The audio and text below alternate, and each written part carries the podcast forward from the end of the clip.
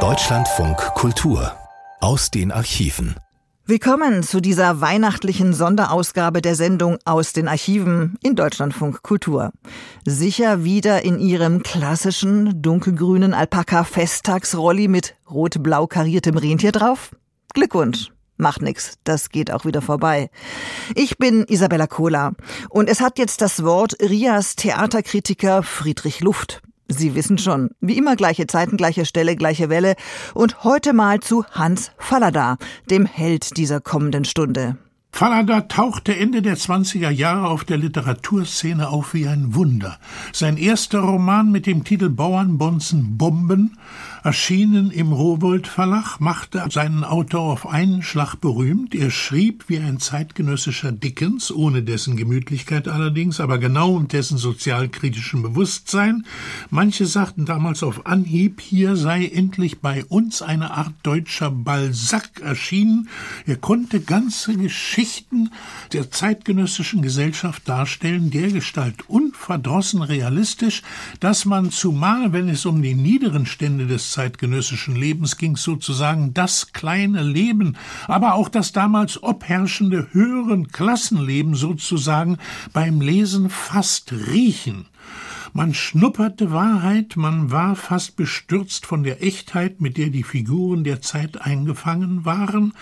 Er konnte die Unrast unter den Landbewohnern triftig und genau schildern, er konnte den tristen Zustand der Weimarer Republik auf dem flachen Lande Schleswig-Holsteins einen bitter schmecken lassen, ohne selber deutlich Stellung zu nehmen, räufelte er sozusagen das ganze Lebensgespinst jener unruhigen Epoche offenbar ungeheuer kenntnisreich auf eine erzählerisch fast betäubend ehrliche Weise auf dass die Schriftgelehrten und Literaturkritiker jener Jahre entweder in Verzückung gerieten oder, falls sie sich getroffen fühlten, in einer Art bewundernder Wut.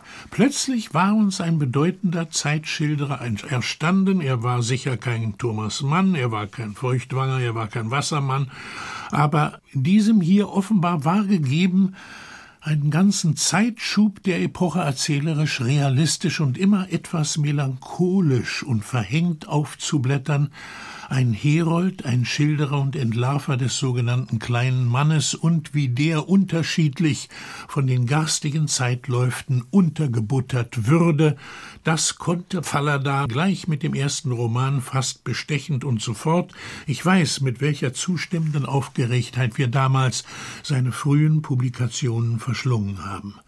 Der Mann aus Mecklenburg stammend, wie man damals sozusagen hinter der Hand auch erfuhr, bisher ein eher klägliches, immer unstetes Leben geführt habend, oft in der Nähe der Kriminalität landend, sogar einige Zeit im Knast verbracht habend, hatte sich dann durch diverse Berufe über Wasser gehalten. Er war kleiner Verkäufer und Klinkendrücker gewesen. Er hatte in kläglichen Provinzredaktionen hospitiert, hatte als Ladenschwengel in provinziellen Warenhäusern mühsam und unterdrückt sein kleines Geld verdient.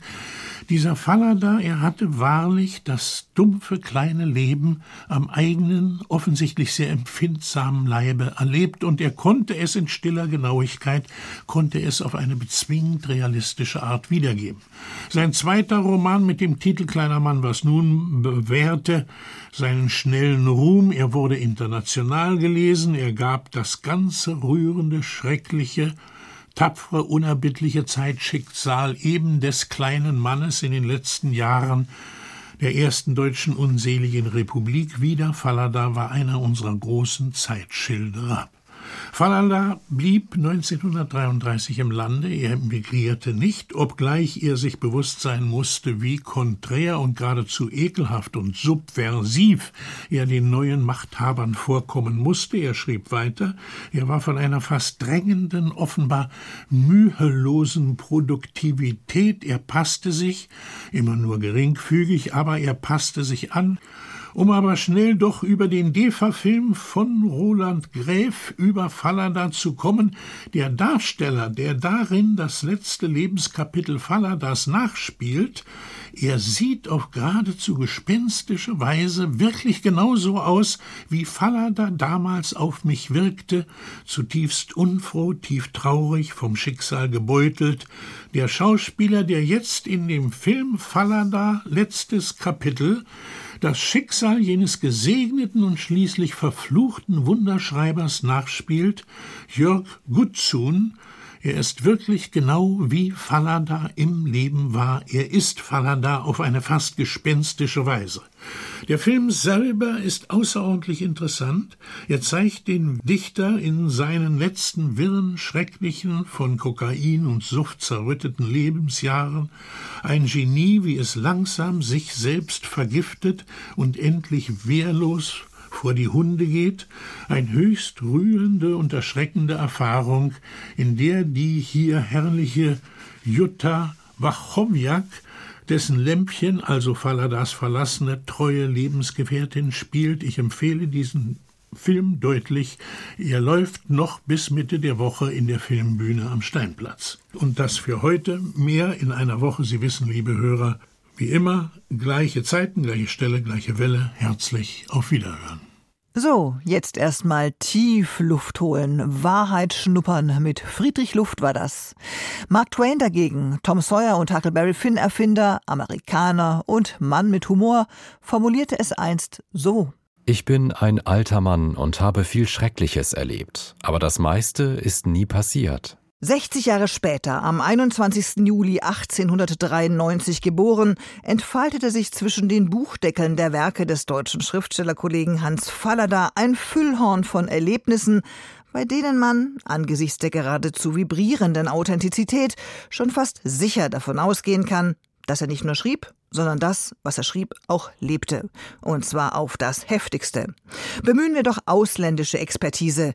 Die New York Times, über jeden Zweifel haben, schreibt, Zitat, eine rätselhafte, vielschichtige Gestalt. Vielleicht war dieser Hans im Glück stärker als er selber wusste, reich in all seinem Unglück. Sie sind in Ihrem Rentierrolli jetzt schon ganz gespannt wie ein Flitzebogen auf Falladas Weihnachtsgeschichte? Gemach.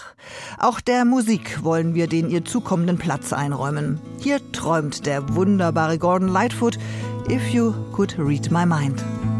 If you could read my mind, love, what a tale my thoughts could tell. Just like an old time movie about a ghost from a wishing well in a castle dark or a fortress strong with chains upon my feet.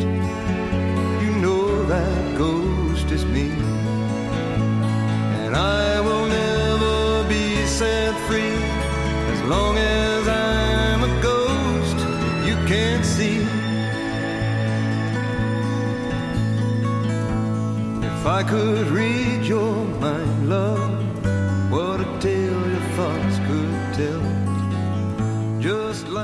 Früher war mehr Lametta.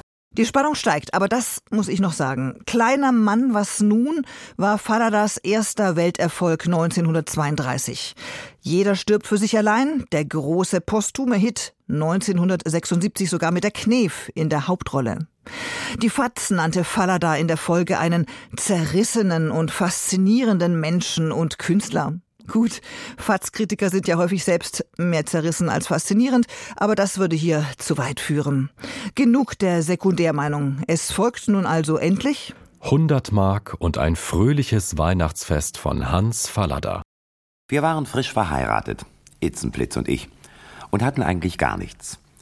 Wenn man sehr jung ist, dazu frisch verheiratet und sehr verliebt, macht es noch nicht viel aus, wenn man eigentlich gar nichts hat. Gewiss, manchmal kamen so kleine, seufzerische Anwandlungen, aber dann war immer einer von uns, der lachend sagte, es braucht ja nicht alles auf einmal zu kommen. Wir haben doch alle Zeit, die Gott werden lässt. Und die kleine Anwandlung war vorbei. Aber dann erinnere ich mich doch an ein Gespräch, das zwischen uns im Stadtpark geführt wurde, wo Itzenblitz aufseufzend sagte, wenn man doch nicht immer gar so sehr mit dem Pfennig rechnen müsste. Ich hatte keinen rechten Begriff von der Sache. Na und? fragte ich. Was dann? Dann würde ich mir was anschaffen, sagte Itzenblitz träumerisch. Und äh, was denn zum Beispiel? Itzenblitz suchte. Sie musste wirklich erst suchen, ehe sie sagte, zum Beispiel ein paar warme Hausschuhe. Ach nee, sagte ich ganz verblüfft und war völlig außer Fassung über meines Weibes Elisabeth, wurde Ibet, wurde Itzenblitz, Sinnen und Trachten, denn wir führten dies Gespräch im Hochsommer. Die Sonne prallte, und was mich anging, so gingen meine Wünsche in diesem Augenblick nicht weiter als bis zu einer kühlen Brause und einer Zigarette. Doch müssen als Niederschlag dieses Hochsommergesprächs dann unsere Weihnachtswunschzettel entstanden sein. Weißt du, Mumm, hatte Itzenblitz gesagt und energisch ihre lange spitze Nase gerieben, wir sollten jetzt schon anfangen, jeden Wunsch, der uns einfällt, aufzuschreiben. Nachher zu Weihnachten geht alles in einer Hatz und man schenkt sich womöglich etwas ganz Dummes, was man nachher nicht braucht. Auf einen Zettel aus meinem Abonnentenwerbeblock schrieben wir also den ersten Weihnachtswunsch. Ein paar warme Hausschuhe für Itzblitz und darunter, weil es doch streng gerecht bei uns zugehen sollte, setzte ich nach vielem Stirnrunzeln und Nachdenken ein gutes Buch für Mumm. Mumm bin ich. Fein, sagte Itzenblitz und fixierte den Wunschzettel so begeistert, als könnten sich aus dem Papier Hausschuh und Buch stracks loslösen.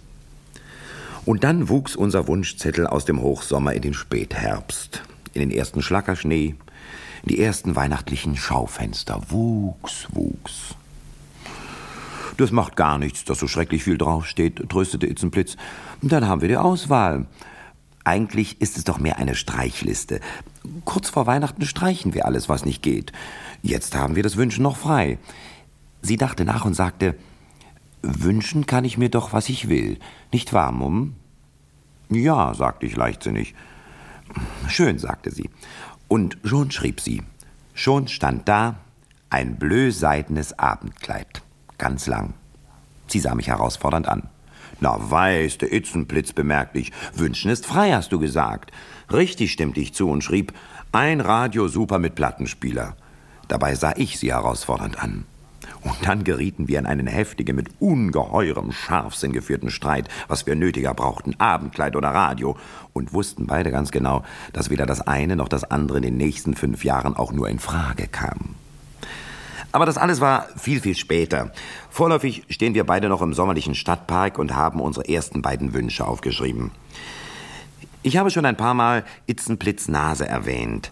Entenschnabel, sagte ich manchmal auch dazu. Also mit dieser Nase witterte sie immer herum. Und dazu hat sie die raschesten Augen von der Welt. Sie fand immer zu was und so rief sie auch in diesem Augenblick, da ist er ja, oh Mumm, da ist unser erster Weihnachtsgroschen. Der kommt in unsere Weihnachtssparbüchse. Lauter neue Dinge. Hast du denn eine Sparbüchse? fragte ich. Nie so ein Ding bei dir gesehen. Ich find schon was, du. Lass mich mal suchen. Und sie sah sich unter den Parkbäumen um, als solle das Suchen gleich losgehen. Wir machen es so, schlug ich vor. Wir überschlagen uns, was wir uns zu Weihnachten spendieren wollen. Sagen wir mal 100 Mark. Bis Weihnachten gibt's noch sechsmal Geld. Und da legen wir uns jedes Mal 12 Mark, nein, 12 Mark 50 zurück. Und jetzt hole ich mir eine Zigarette für den Groschen. Der Groschen gehört mir und überhaupt sowas Dummes und Ausgerechnetes wie dein Quatsch eben, das ist eine stramme Leistung. Das machen wir ganz anders. Ach nee, wie denn? Wenn wir sonntags vom Ausflug ganz müde sind und möchten mit der Bahn nach Haus fahren, dann nehmen wir die 50 Pfennig und latschen zurück. Je schwerer es uns fällt, umso schöner ist es. Wahrhaftig, höhnte ich. Und wenn du eine Brause möchtest und ich Schokolade und wenn wir sonntags Rouladen möchten und essen stattdessen saure Linsen und überhaupt ein ganz dummer Junge bist du und mit dir rede ich drei Tage kein Wort und auf der Straße gehe ich nun schon überhaupt nicht mehr mit dir. Und damit ließ sie mich stehen und peste allein los. Ich ging langsam hinterher. Aber wie wir nachher in die Stadtstraßen kamen, ging sie auf der einen und ich auf der anderen Seite, als hätten wir nichts miteinander zu tun. Und nur wenn so ein richtiger, dicker Haufe sonntäglicher Bürger daherkam, wurde ich furchtbar gemein und rief nach der anderen Straßenseite hinüber, Psst, Fräulein, hören Sie doch mal, Fräulein! Die Bürger machten Stielaugen, und sie kriegte ein rotes Gesicht und warf den Kopf wütend in den Nacken. Aber einmal lief sie doch zu mir rüber. Da war ihr eingefallen, dass wir ja eine leere Büchsenmilchdose hätten, nur mit den zwei Löchern drin. Und da könnte ich doch mit dem Stemmeisen einen Schlitz reinhauen. Und wir hätten eine Knorke Sparbüchse, wo es doch sogar Büchsenmilch Glücksklee war. Großartig, sagte ich. Wie das Geld wohl aussehen mag, wenn es ein halbes Jahr im Milchschlamm gelegen hat. Weg war sie und Psst, Fräulein, sie war richtig auf 80. Aber dann fiel mir was ein. Und ich raste zu ihr rüber und schrie, Hör mal, du, daran haben wir ja noch gar nicht gedacht. Zu Weihnachten gibt's doch hundertmal Gratifikation. Erst wollte sie mich ja anfunkeln und fing schon an, wer mir Trottel wohl eine Gratifikation geben würde. Aber dann überlegten wir den Fall doch ernsthaft und grübelten, ob es in diesem Jahr bei den schlechten Geschäften überhaupt eine Gratifikation geben würde. Und vielleicht doch ja, beinahe sicher. Doch ja, und kam zu dem Ergebnis, wir wollen so tun, als käme keine. Aber herrlich wäre es. Nun muss ich aber noch berichten, wieso wir eigentlich so mit dem Groschen rechnen mussten und wovon wir eigentlich lebten und was für Aussichten wir eigentlich mit der Gratifikation hatten. Es ist gar nicht so einfach auseinanderzusetzen, was für eine Art Tätigkeit ich hatte, und ich muss heute selber den Kopf schütteln, und klar ist es mir nicht mehr, so kurze Zeit das auch nur her ist, wie ich meine mancherlei Tätigkeiten miteinander vereinigte. Vormittags, ab sieben jedenfalls, saß ich erstmal auf der Redaktion eines Käseblättchens und machte die Hälfte des lokalen Teils voll. Während mir gegenüber Herr Redakteur Pressbold saß und die ganze sonstige Zeitung mit Hilfe von Bildern, Matern, Korrespondenzen, Radio und einer sehr defekten Schreibmaschine füllte. Dafür bekam ich 150 Mark im Monat und das war unsere einzige feste Einnahme. War das überstanden, dann ging ich los auf Abonnenten und Inseratenfang. Dafür bekam ich Tantieme. Eine Mark 25 für den Abonnenten und 10 Prozent von jedem Inserat. Dazu hatte ich aber auch das Inkasso einer freiwilligen Krankenkasse, drei Prozent der Beiträge, und die Erhebung der Mitgliedsbeiträge eines Turmvereins, fünf Pfennig pro Mann und Monat. Und, um die Sache recht zu krönen, fungierte ich auch noch als Schriftführer des Wirtschafts- und Verkehrsvereins. Aber davon hatte ich nur die Ehre und die Spesen und die etwas nebulose Aussicht, dass die Herren mal was für mich tun würden, wenn sich gerade mal was fände. An Tätigkeit fehlt es also nicht. Und das Betrüben einer ganzen Geschichte war nur, dass alle Tätigkeiten zusammen kaum so viel einbrachten, um Itzenplitz und mich am Leben zu erhalten. Was anschaffen war Fremdwort. So manches Mal kam ich verknittert und trostlos nach Haus, wenn ich den halben Tag umhergelaufen war, an 50 Türen geklingelt und keine fünf Groschen verdient hatte. Heute bin ich fest davon überzeugt, wenn sie es auch immer noch nicht wahrhaben will, dass Itzenplitz nur darum so voller aufreizender Einfälle war, um mich in Fahrt und damit auf andere Gedanken zu bringen. Es muss so im Herbst gewesen sein, nasses Nebelwetter und mieseste Stimmung bei mir. Und unsere Weihnachtssparbüchse hatte noch immer keine rechte feste Form angenommen. Dass ich nach Hause kam und Itzenplitz mit einem Küchenmesser in der einen und einem der Länge nach durchgesägten Brikett in der anderen Hand vorfand. Was in aller Welt machst du da? fragte ich erstaunt denn sie war dabei, mit der Messerspitze dies halbe Brikett auszuhöhlen. Die andere Hälfte lag vor ihr auf dem Tisch. Still, Mumm, flüsterte sie geheimnisvoll. Überall sind schlechte Menschen. Und sie zeigte mit dem Messer nach der nur mit Tapete überklebten Tür, hinter der jener Nachbar hauste, den wir unter uns nur Klaas Törtebäcker nannten. Also was ist los? Und nun erfuhr ich es denn im Verschwörerton. Sie hatte das Brikett halbiert, und wollte es aushöhlen und einen Schlitz reinmachen und mit Synthetikon wieder zusammenkleben. Und das sollte unsere Weihnachtssparbüchse werden. Und zwischen die anderen Briketts wollte sie es stecken. Und ihre Augen funkelten vor List und Geheimnis und ihre lange Nase schnüffelte mehr als je. Und vollkommen Mischugge bist du, sagte ich. Und außerdem Weihnachten. Der Heber hat gesagt, an eine Gratifikation ist dies Jahr überhaupt nicht zu denken. Der Chef ist so, weil's Geschäft schlecht geht. Fein, sagte sie. Erzähl mir alles schön der Reihe nach, damit ich richtig weiß, wer das Brikett am Weihnachtsabend an den Kopf kriegt. Ich habe schon berichtet, unser Redakteur war Herr Pressbold. Das war ein feiner Kerl, schnauzig, poltrig, immer dicker werdend, aber zu sagen hatte er nicht, so viel er auch sagte. Zu sagen hatte alles Herr Heber, der die Kasse unter sich hatte und die Bücher führte und das Ohr des großen Häuptlings besaß. Die großen Häuptling bekamen wir kleinen Indianer nur alle halbe Jahr mal zu sehen. Der kariolte ewig mit seinem Mercedes im Lande umher und hatte hier ein Sägewerk und da eine kleine Provinzzeitung und hier ein Zinshaus und da ein Gütchen. Aber bei uns war seine rechte Hand Herr Heber, Ein langschinkiger, dürrer, trockener Zahlenmann. Und bei dem hatte ich eine Bohrung angelegt von wegen Weihnachtsgratifikation und 100 Mark. Aber ich war nicht fündig geworden. Im Gegenteil. Er hatte sich bei mir erkundigt, ob ich denn schon vom ersten diesjährigen Frost was abbekommen hätte. Und ob ich eine Ahnung hätte, was das hieße, in einem Verlustbetrieb zu arbeiten. Und ich sollte froh sein, wenn der Saustall nicht zu Neujahr zugemacht würde.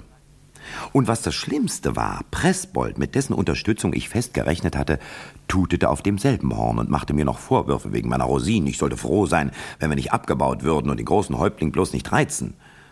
Und während die beiden so auf mich einredeten, dachte ich, dass mir Verlustbetrieb und die Sorgen des großen Häuptlings ganz Piepe seien. Und an meinem Auge rauschten die Wunschzettel vorbei, weggeweht wie vom Herbstwind, und es tanzten dahin die warmen Hausschuhe und das Abendkleid und das gute Buch mit der Weihnachtsente. Ja, richtig, die Weihnachtsente. Sie bietet mir Gelegenheit, eine neue Person, nur einmal flüchtig erwähnt, in meinen wahrheitsgetreuen Bericht einzuführen. Unser Nachbarn hinter der Tapetentür, genannt Klaas Störtebecker. Wie Störtebecker richtig hieß, das haben wir wohl nie gewusst. Er hatte jedenfalls die nördliche, wie wir die südliche Mansarde hatten. Er war ein richtiger schwarzer Mann. Eigentlich kann ich ihn nur so zeichnen, dass ich berichte, dass er völlig schwarz wirkte. Schwarze, struppige Haare, schwarze, wild funkelnde Augen und einen schwarzen, struppligen Bart. In der Stadt und namentlich bei der Polizei war er eine sehr bekannte und gefürchtete Persönlichkeit, weil er ein Säufer und ein Krakeler war. Nebenbei war er noch Heizer im städtischen Elektrizitätswerk. Wir wohnten dicht bei dicht. Und wenn er sich im Bett umdrehte, hörten wir das. Und so wird er dann von uns ja auch alles gehört haben. Das mit der Ente jedenfalls hatte er gehört. Das war auch eine Weihnachtsdiskussion zwischen uns gewesen. Bei ihr wie bei mir war im elterlichen Haus zu Weihnachten die Gans traditioneller Vogel gewesen. Aber darauf gerieten wir nun doch bei der Debatte, dass eine zwölf Pfund Gans, äh, wenn sie weniger wiegt, sind's nur Haut und Knochen, für uns zwei beide etwas zu viel war. Also eine Ente. Sozusagen Gans in Oktav statt Folio. Gerade das Richtige für zwei. Aber wo kaufen und wie teuer? In diesem Augenblick erklang in Störtebekers Kammer ein Gebrüll, ein raues, unverständliches Gebrüll, und eine Minute darauf schlug eine Faust gegen unsere Tür. Schwankend, aber wild anzusehen wie ein Urwaldbiest, direkt aus dem Bett, so stand Störtebecker an unserer Tür. Nur in Hemd und Hose, die er mit einem strammen Griff der linken Hand hochhielt. Besorge ich euch den Weihnachtsvogel, krächzte Störtebecker und funkelte uns an. Wir waren ziemlich erschrocken und verlegen. Itzenplitz rieb sich die Nase und murmelte immerzu noch was von sehr freundlich und äh, sehr liebenswürdig, und ich versuchte einen Sermon, dass wir noch nicht völlig entschlossen wären. Vielleicht käme doch eine Gans in Frage oder ein Truthahn. Dussels, brüllte Störtebecker und schmiss die Tür, dass der Kalb von der Decke flog. Er muss uns aber unsere Dusselei trotzdem nicht übel genommen haben. Das Entenangebot erneuerte er zwar nicht, aber als er eine Woche vor Weihnachten Itzenblitz auf dem Vorplatz traf, wie sie versuchte, aus zwei Brettern einen Tannenbaumfuß zusammenzuhämmern, nahm er ihr die Bretter fort und erklärte, Mach ich, hab ein gehobeltes Brett beim Kessel, schenke ich euch zu Weihnachten, prima Fuß. Aber das ist schon wieder vorgegriffen, eigentlich sind wir noch bei der Gratifikation. Mein erster Angriff also war abgeschlagen und gewissermaßen zum Trost unternahmen wir nun eine Überprüfung unserer Finanzlage. Stellten fest, was wir denn nun eigentlich seit dem großen Weihnachtssparentschluss beiseite gebracht hatten. Das war gar keine so einfache Feststellung, denn Itzenplitz hatte ein ganzes System von Einzelkassen. Wirtschaftsgeld, Taschengeld, Mumsgeld, Kohlenfonds, Neuanschaffungskasse, Mietefonds und Weihnachtskasse. Und da in fast allen Schachteln und Schächtelchen entsprechend unserer Finanzlage meistens Ebbe herrschte, schliefte das bisschen Geld, das da war, wie ein Dachs aus einer Kasse in die andere. Und anzusehen war dem Rest nicht, in welche Kasse er gehörte. Itzenplitz rieb viele Male ihre immer röter werdende Nase, legte hierhin und dorthin, nahm weg, tat zu, während ich am Ofen stand und sarkastische Bemerkungen machte. Schließlich schien festzustehen, dass der Weihnachtsfonds innerhalb dreier Monate auf 27 Mark 85 angeschwollen war, vorausgesetzt, dass die Briketts bis zum ersten reichten. Falls nein, gehörten noch 7 Mark 50 in den Kohlenfonds. Wir sahen uns an.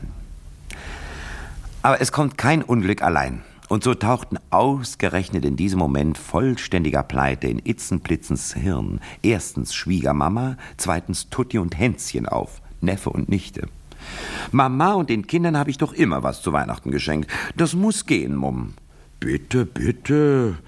Aber wenn du mir verraten möchtest, wie? Itzenplitz verriet es nicht, sondern tat etwas Geniales. Sie holte mich mal wieder ab vom Käseblättchen und spann dabei den ollen, langweiligen Knochen von Hebern eine geradezu hinreißende Unterhaltung. Ich sehe ihn dort noch sitzen mit seinem langen, betrübten Pferdegesicht, ordentlich, mit ein bisschen Rot auf den Backen, sitzen an der einen Seite der Schranke der Expedition und Itzenblitz auf unserem einzigen Rohrstuhl auf der anderen Seite der Schranke. Itzenblitz mit Glacéhandschuhen und ihrer rot getupften weißseidenen Bluse zum Trägerrock in ihrem billigen Sommermäntelchen.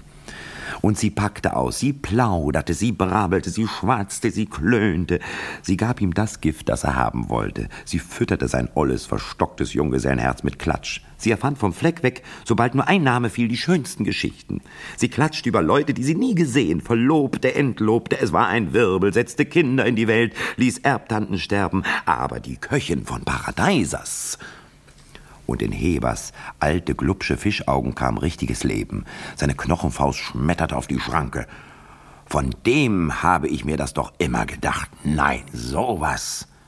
Und sachte, sachte pirschte sie sich von der Liebe ins Geld, von den teuren neuen Gardinen bei Spiekermanns, wie die das könnten, und wir könnten es jedenfalls nicht.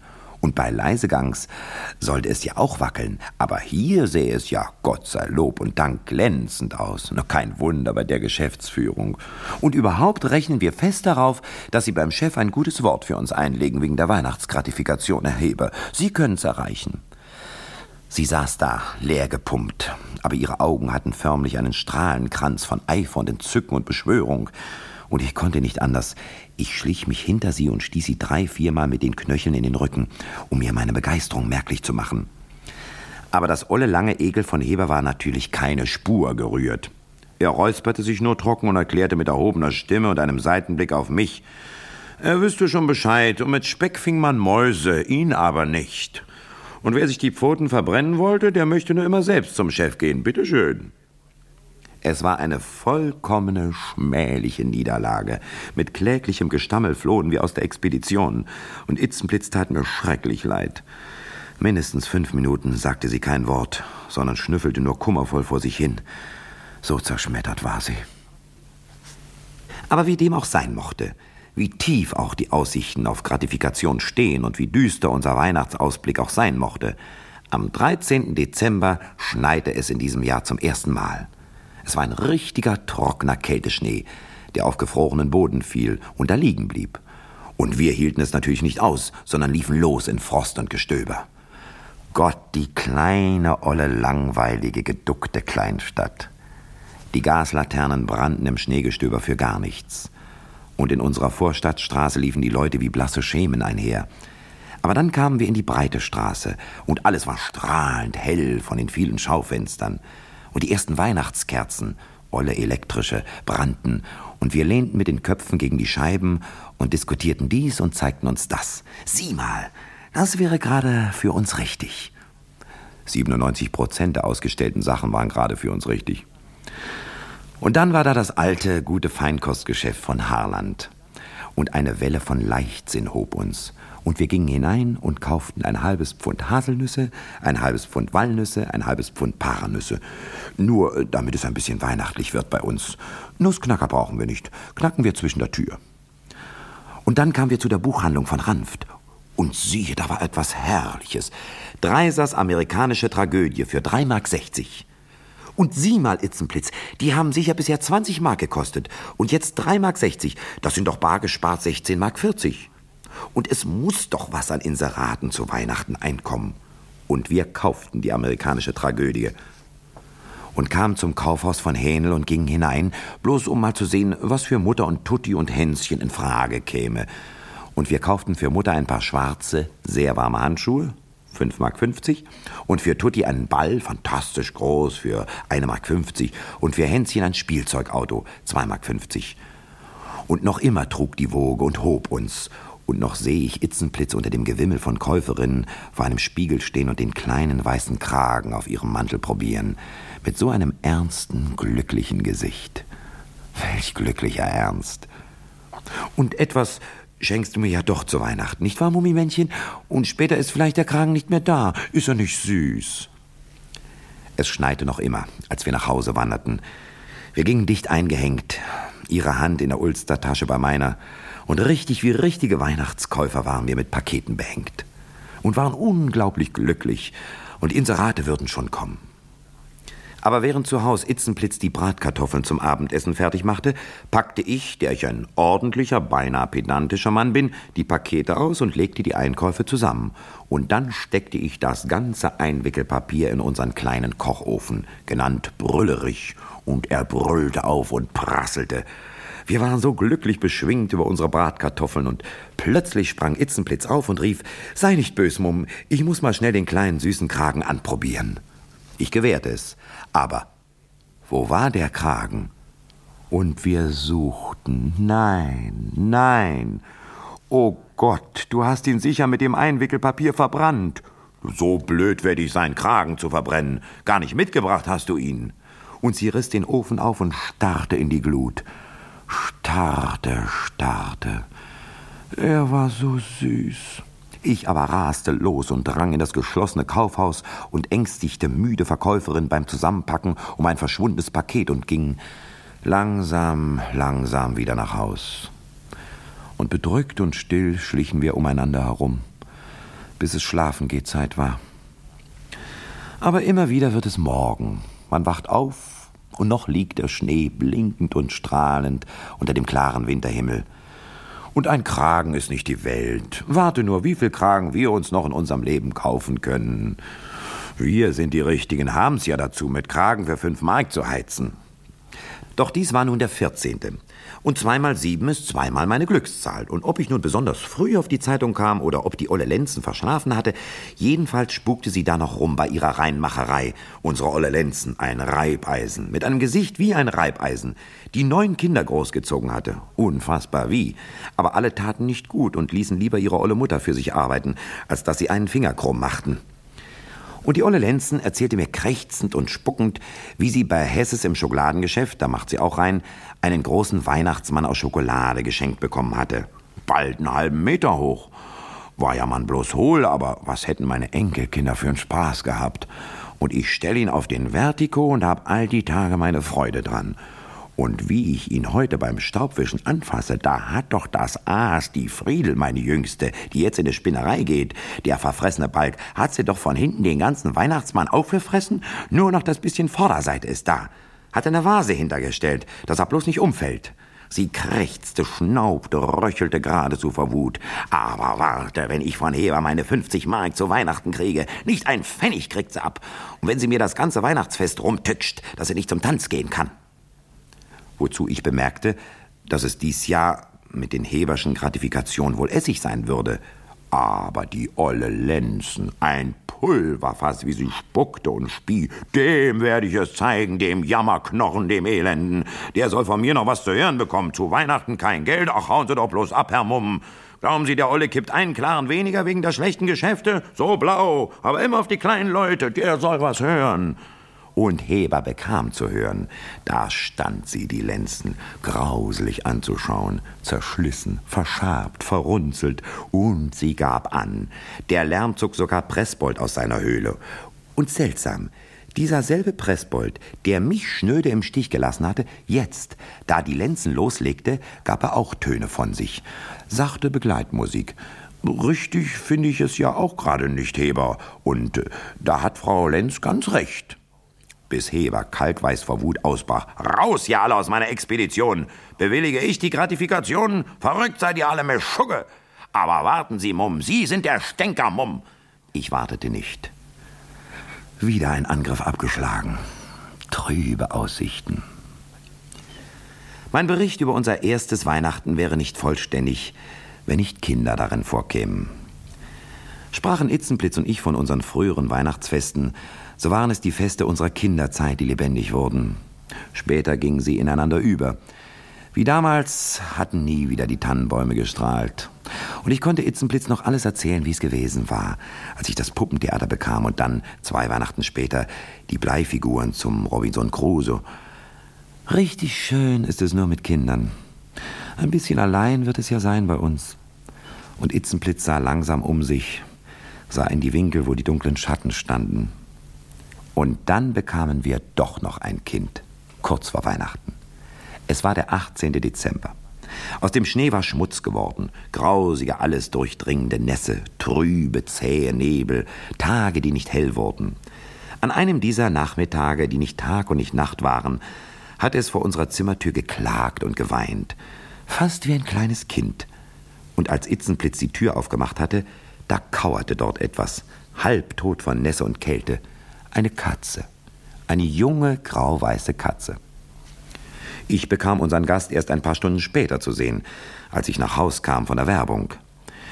Er sah schon ein bisschen trocken aus und glatter, aber auch da war es kein Zweifel, dass dieses kleine grau-weiße Biest mit einem schwarzen Fleck über das halbe Gesicht eine richtige hundskommune Straßenkatze war. Hulemule, sagte Itzenblitz, unsere Hulemule. Ja, da war nichts dagegen zu sagen. Diese Nacht würde sie noch in der Sofaecke schlafen und morgen würde Itzenblitz sehen, dass sie beim Kaufmann eine alte Margarinekiste bekam und Flicken da rein für Hulemule. Trotzdem in einem so jungen Haushalt selbst Flicken knapp sind. Nun, und so hatten wir jedenfalls ein Kind und würden nicht ganz, ganz allein sein. In dieser Nacht aber wachte ich auf. Es musste spät sein, aber das Elektrische brannte und am Sofa stand eine weiße Gestalt im Nachthemd, stockstill. Itzenblitz, rief ich, komm doch, du erkältest dich ja. Sie machte nur eine abwehrende Bewegung, und nach einer Weile stand auch ich auf und trat neben sie. Sieh doch, flüsterte sie, sieh doch. Das Kätzchen war wach geworden. Es strich mit den Vorderpfoten den Kopf entlang, dann streckte es eine rosige Zunge aus und gähnte. Es streckte sich. Itzenblitz sah atemlos zu. Mit zwei Fingern kraulte sie die Katze leise unterm Kopf. Sie sah mich an. Hulemule, flüsterte sie. Unsere Hulemule. Sowas vergisst sich nicht. Eigentlich hatte ich schon mein Weihnachten weg und Ostern, Pfingsten und alle großen Festtage dazu. Unsere Hulemule. Und aus dem 17. wurde der 18. und die Tage gingen weiter und das Geld blieb knapp und das Annoncengeschäft hielt nicht, was es versprach und die Aussichten waren düster. Am 22. abends fing Itzenblitz zu bohren an, ob Heber sich denn gar nichts merken ließe und ob ich denn nicht einmal mit dem großen Häuptling selber sprechen wollte. Das wäre doch keine Art und es müsste einem doch Bescheid gesagt werden. Am 23. strich ich um Heber herum wie ein Bräutigam um seine junge Braut. Aber er ließ sich nichts merken und war so knochig und fischig wie je.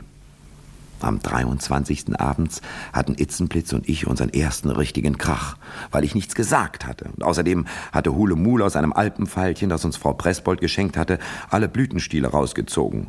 Und außerdem hatte Störtebeker den Tannenbaumfuß noch immer nicht abgeliefert, sondern Itzenblitz mal wieder auf morgen vertröstet. Morgen brach an, der 24. Dezember, Weihnachtstag und sah aus wie ein ganz gewöhnlicher, diesiger, grauer Wintertag, nicht warm und nicht kalt. Um zehn ging Heber zum Chef, und ich hab gesessen und auf seine Rückkehr gelauert und hab einen Kohl über den Weihnachtsfilm, der im Olympiakino lief, geschrieben, der war nicht von schlechten Eltern.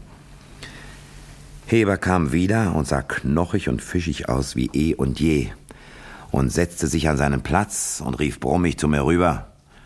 Mumm, Sie müssen gleich zur Bettenladewig gehen. Der behauptet, er hat nur eine Viertelseite aufgegeben und Sie haben eine halbe geschrieben. Immer machen Sie so einen Mist. Und während ich durch die Straßen trabte, dachte ich immer nur, arme Itzenblitz, arme Itzenblitz. Ich war innen ganz zusammengefallen. Fünf Mark hatten wir noch im Haus. Aber richtig, richtig hatte ich nie an eine Gratifikation geglaubt. Wenn man was ganz nötig braucht, kriegt man es nie. Bei Ladewig hatte natürlich ich recht. Es fiel ihm wieder ein und er war so anständig, es zuzugeben. Und ich schlich langsam zurück auf die Zeitung und sagte es Heber und der meinte, na also, ich sag's ja immer, sowas wollen Geschäftsleute sein. Übrigens da, unterschreiben Sie die Quittung. Ich hab den Chef doch wieder mal rumgekriegt. Erst war es wie ein Taumel. Ein Augenblick war mir richtig schwarz vor den Augen. Und dann wurde alles hell. Strahlend hell. Und am liebsten hätte ich den ollen Kabel ja auch rechts und links abgeknutscht. Und dann griff ich nach dem 100-Markschein und schrie, eine Sekunde, Herr Heber, und raste, wie ich ging und stand den Schein in der Pfote, die breite Straße runter in die Neuhäuserstraße, über den Kirchplatz, über den Rebschlägergang in die Stadtrat-Hempelstraße und stürmte die Treppe hinauf und brach wie ein Hurrikan in unsere Bude und knallte den Schein auf den Tisch und schrie, schreib auf, was wir kaufen, Itzenblitz, hol mich um zwei ab und küsste sie und und wirbelte sie rum und war schon wieder unten und wieder auf der Zeitung. Und dieser Spiegelkarpfen von einem Heber hatte sich doch wahrhaftig noch nicht von seiner Verblüffung erholt und mümmelte nur ganz kümmerlich vor sich hin. So doof wie Sie möchte ich nur mal eine Stunde am Sonntag sein, Mumm. Aber als es zwei wurde und Heber gegangen war, kam sie. Dies aber war der Zettel, unser Weihnachtsbesorgungszettel, unser endgültiger, den sie mir zu lesen gab. Erstens fürs Essen. Eine Ente, 11 Mark.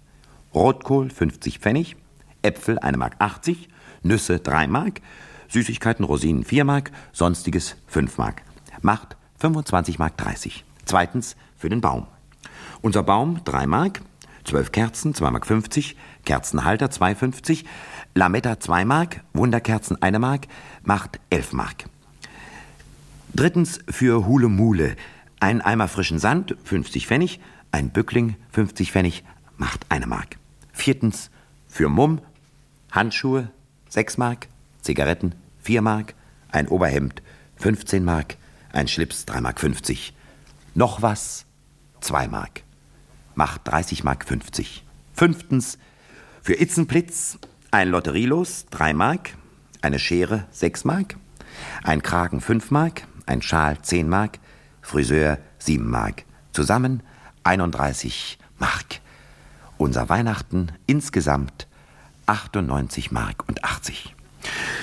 Hör mal zu, begann Itzenplitz im Eilzugtempo, denn um vier war Hebers Mittagspause vorbei und bis dahin musste alles besorgt sein. Hör mal zu, es ist ja schrecklich viel Geld für die Fresserei, aber die Ente langt mindestens vier Tage. Und es ist ja nur einmal Weihnachten. Für meine Näherei muss ich jetzt endlich eine richtige Schere haben. Mit der Nagelschere, das geht nicht länger. Und die Preise werden alle so ziemlich stimmen. Und bis zum ersten behalten wir gerade 21 Mark übrig, für jeden Tag drei Mark. Und damit kommen wir gut aus. Wunderkerzen muss ich am Baum haben. Weißt du, die so zischen und prasseln. Und ich kann wirklich nichts dafür, dass ich 50 Pfennig besser weggekommen bin als du. Ich könnte ja auf das Los verzichten, aber man muss doch auch nach Weihnachten auf was hoffen, wenn wir auch sicher nichts gewinnen. Was ist noch was? unterbrach ich ihren Redestrom. Oh, Mummimännchen, dass ich so eine ganz kleine, klitzekleine Überraschung für dich habe. Ich will auch drei Mark für noch was haben, erklärte ich drohend. Oh Gott, da bleiben uns ja nur 18 Mark übrig und wenn der Gasmann kommt und ich schneide 3,50 Mark besser ab als du. Und es ist wirklich nicht nötig. Ich bin ja so glücklich über unser Weihnachten. Ich will aber, beharrte ich. Und dann ging Itzenplitz und holte die Olle Lenzen. Und die versprach, bis vier mich Stell zu vertreten. Und eine einladende Stellvertreterin war sie. Aber wer sollte schon am 24. nachmittags auf die Zeitung kommen? Wir aber rasten los und natürlich stimmten alle Preise nicht, sondern mein Oberhemd kostete 17 Mark 50 und dafür ließen wir den Schlips fallen und drückten die Handschuhe um eine Mark. Itzenblitz aber fand einen herrlichen Schal, rot und weiß und blau aus einem gefälteten Seidenstoff für 9 Mark 50 und den gleichen Kragen wie den verbrannten bekamen wir auch. Die Ente aber aus dem alten guten Feinkostgeschäft von Harland wog vier Dreizehntel Pfund und kostete 11 Mark 20. Was war das aber auch für eine Ente? Natürlich reichte die Zeit nicht bis vier, aber wir verabredeten, dass ich jetzt rasch rasch auf die Zeitung sollte, damit der Heber nichts merkte, und um halb fünf sollte ich mir Feierabend erbitten. Bis dahin aber wollte Itzenplitz sich frisieren lassen, und dann wollten wir gemeinsam den Rest unserer Einkäufe besorgen. Fünf Minuten vor vier war ich auf der Zeitung und siehe, die Olle Lenzen hatte einem Brautpaar eine Verlobungsanzeige für 9,80 Mark abgenommen. Alles konnte die Frau. Und als Heber kam, ruhte ich nicht, bis er mir meine 98 Pfennig Tantieme ausbezahlt hatte. Und er war ganz fassungslos, dass ich schon wieder Geld brauchte, wo ich gerade meine Gratifikation bekommen hatte. Aber ich muss sagen, schließlich war er richtig weihnachtlich großzügig und gab mir eine ganze Mark. Gleich nach halb fünf hatte ich wirklich Feierabend und raste in die Steinmetzstraße. Und richtig war der gute Unger wirklich zu Hause, der vor drei Wochen seine Verlobung aufgelöst und sich seine Brautgeschenke hatte zurückgeben lassen. Und wir wurden Handelseins. und ich kaufte von ihm die süße, dünne Goldkette mit dem Aquamarin-Anhänger. Vier Mark Anzahlung, drei Mark noch was, plus eine Mark Verlobungstantieme und 15 Wochenraten zu zwei Mark ab 1. Januar. Aber wenn ich gedacht hatte, dass Itzenblitz schon wartend vor der Friseurtür stehen würde, so war das nicht so. Alle Mädchen und Frauen schienen sich ausgerechnet heute frisieren zu lassen. Aber dann war ich trotz meiner kalten Füße nicht böse, als sie da vor mir mit ihren Locken und Löckchen und Ringelchen auftauchte, und wir stürzten wieder in den Strudel der Weihnachtseinkäufer. An meiner Brust aber lag der Aquamarin. Dann aber waren wir zu Hause. Es war schon lange dunkel, und ich kriegte den Eimer zu fassen und raste los ins Baugeschäft nach Sand. Und schön knurrig war der Platzverwalter, als ich da noch mit zum dicken Auftrag auf Katzensand um Viertel vor sieben angetrudelt kam. Zu Hause aber fand ich Itzenplitz in heller Verzweiflung. Störtebecker hatte sich noch immer nicht mit seinem Tannenbaumfuß gemeldet. Aber zu Hause war er. Wir hörten ihn rascheln. Hand in Hand schlichen wir über den dunklen Vorplatz und klopften an seine Tür. Hörten, wie er sich im Bett hin und her schmiss, hörten ihn schnarchen, machten leise die Tür auf. In seiner Pulle steckte eine Flackerkerze und mit einer anderen halb geleerten Pulle war der Klaas Störtebecker eingepennt. Wir hatten ja schreckliche Angst vor ihm, aber wir schlichen doch wie die Indianer in die Kammer und suchten nach dem Fuß. Es war nicht viel zu suchen. Und der Fuß war eben noch immer nicht da. Gerade aber war Itzenblitz dabei, mit echt weiblicher Hartnäckigkeit eine Schublade aufzuziehen. Da krächzte es vom Bett her. Na, ihr jungen Lauser, Tannenbaumfuß, morgen bestimmt. Und schlief schon wieder. Fünf Minuten vor sieben raste ich stadtwärts. Und im Eisengeschäft von Günther waren Tannenbaumfüße ausverkauft. Und bei Mamlock rasselte vor meiner Nase die eiserne Rolljalousie herunter. Zehn Minuten nach sieben trat ich wieder daheim an. Ohne Tannenbaumfuß. Und da stand unser Bäumchen in einem Sandeimer, in einem Hule-Mule-Katzensandeimer, herrlich drapiert mit einem weißen Tischtuch, stand unser Weihnachtsbaum, strahlte und funkelte. Schönes, herrliches Weihnachtsfest. Und die olle Itzenplitz fing doch wahrhaftig an zu heulen über den Aquamarinanhänger. So was Schönes habe ich nun freilich nicht für dich. Und das Feuerzeug war doch wirklich gut.